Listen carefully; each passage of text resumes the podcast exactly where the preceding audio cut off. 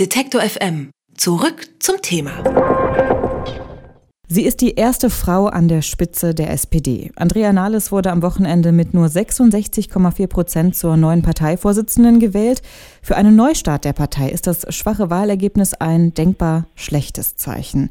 Wird die streitbare Andrea Nahles die internen Streitigkeiten der Partei beilegen können und wie sieht die Zukunft der ältesten Partei Deutschlands eigentlich aus? Darüber spreche ich mit Gero Neugebauer. Er ist Politikwissenschaftler und gilt als Kenner der SPD. Guten Tag, Herr Neugebauer. Guten Tag.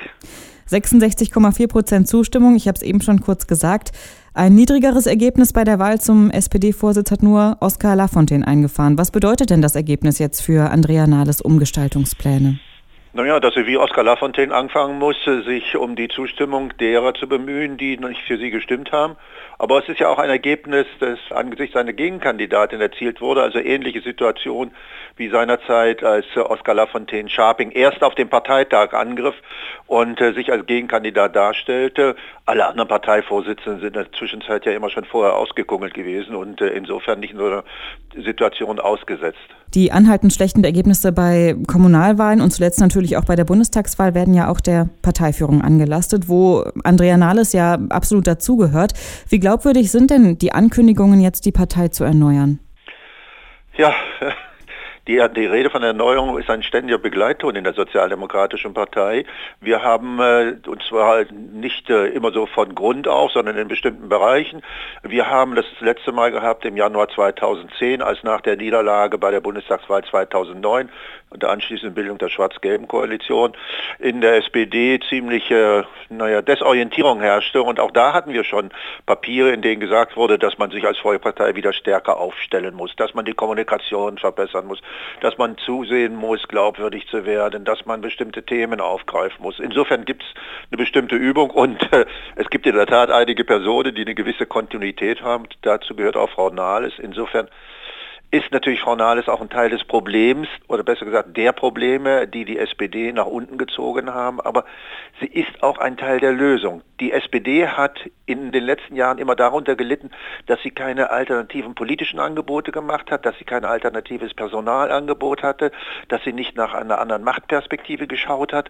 Und Frau Nahles ist an allen irgendwie beteiligt. Aber sie kann jetzt, wenn man so will, auch sagen, okay, ich bin jung genug, ich bin erfahren genug, ich kann langfristig operieren, ich kann also auch als Alternative gelten, zumal ja Frau Merkel verschwinden und damit die Karten neu gemischt wird.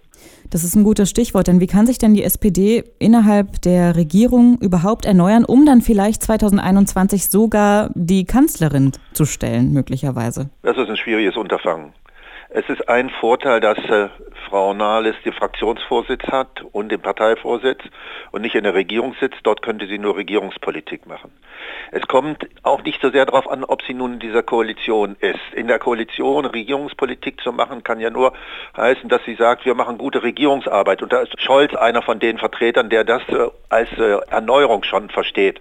Gut, also ich verstehe das nicht als Erneuerung. Das ist im Grunde genommen höchstens ein Aufpolieren von Scholz, äh, der ja auch noch immer davon träumt, möglicher Kanzlerkandidat zu werden.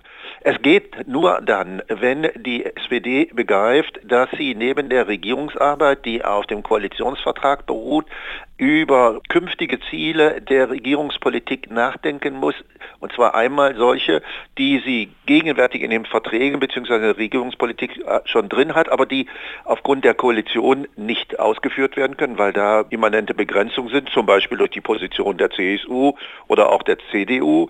Aber außerhalb, weil die Menschen wissen, wenn die SPD keine andere Machtperspektive hat, dann brauchen wir auch nicht ein neues Programm. Aber die SPD weiß wiederum, sie braucht auch eine langfristige programmatische Orientierung.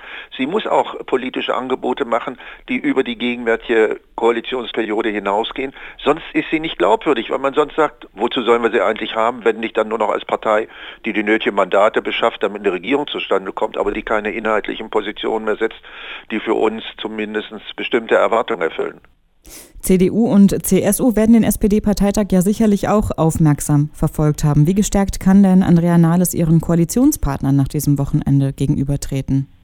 Das wird man abwarten müssen, bis die ersten wirklich konfliktfähigen Punkte auftauchen. Im Moment wird man sagen, na guck einer an, nur eine Zweidrittel-Zustimmung. Aber immerhin, man kennt Frau Nahles, Frau Nahles kennt ja die agierenden Personen in der Koalitionsregierung, also zumindest auf der Unionsseite.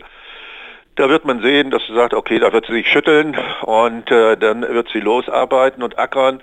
Ich glaube, da wird dann der Punkt nicht so problematisch sein. Für mich ist es eher die Frage, inwieweit Frau Nahles es schafft, innerhalb der SPD, in der sie ja auch einen gewissen Ruf genießt, sich so zu verhalten, dass man ihr abnimmt, dass alles nicht nur auf sie zugeschnitten verläuft, sondern in der Tat der Erneuerung und der Integration der Kritiker auch gilt. Das heißt, dass sie darauf abzieht zu sagen, ich muss eine breitere Basis haben. Das nächste Ergebnis in zwei Jahren ist das viel wichtigere.